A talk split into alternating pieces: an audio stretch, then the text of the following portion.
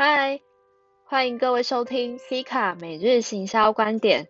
我是西卡，这里会每天播放一个我想分享的行销或公关观点，以全通路思维为主架构，每天三分钟带你认识一个新思维。今天想与各位分享的是，脸书的触及又改了什么呢？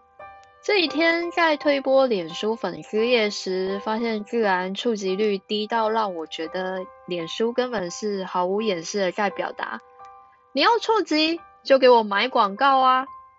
继声量回归给一般使用者账户之后，脸书这阵子对付品牌粉丝页又有新的触及模式，基本上就是你在你的社群上发文，追踪的受众大部分不会看到。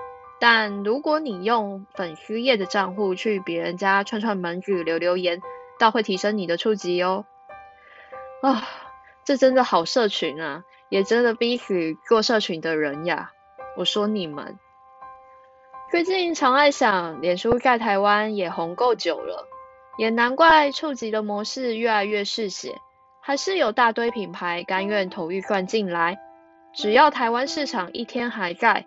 他们就无止境的更改他们的演算模式。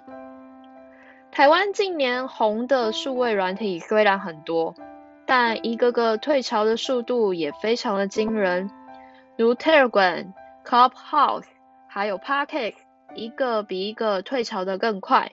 我都怀疑我是找错工作了，怎么会选一个消耗脑细胞的兴趣当工作呢？